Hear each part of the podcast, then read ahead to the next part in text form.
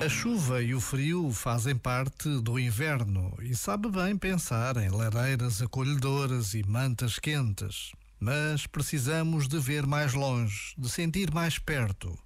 Este é o tempo em que muitos dormem na rua, protegidos por cartões e dependentes de homens e mulheres de boa vontade que não hesitam em oferecer uma sopa quente, um cobertor e um casaco. Este momento está disponível em podcast no site e na app.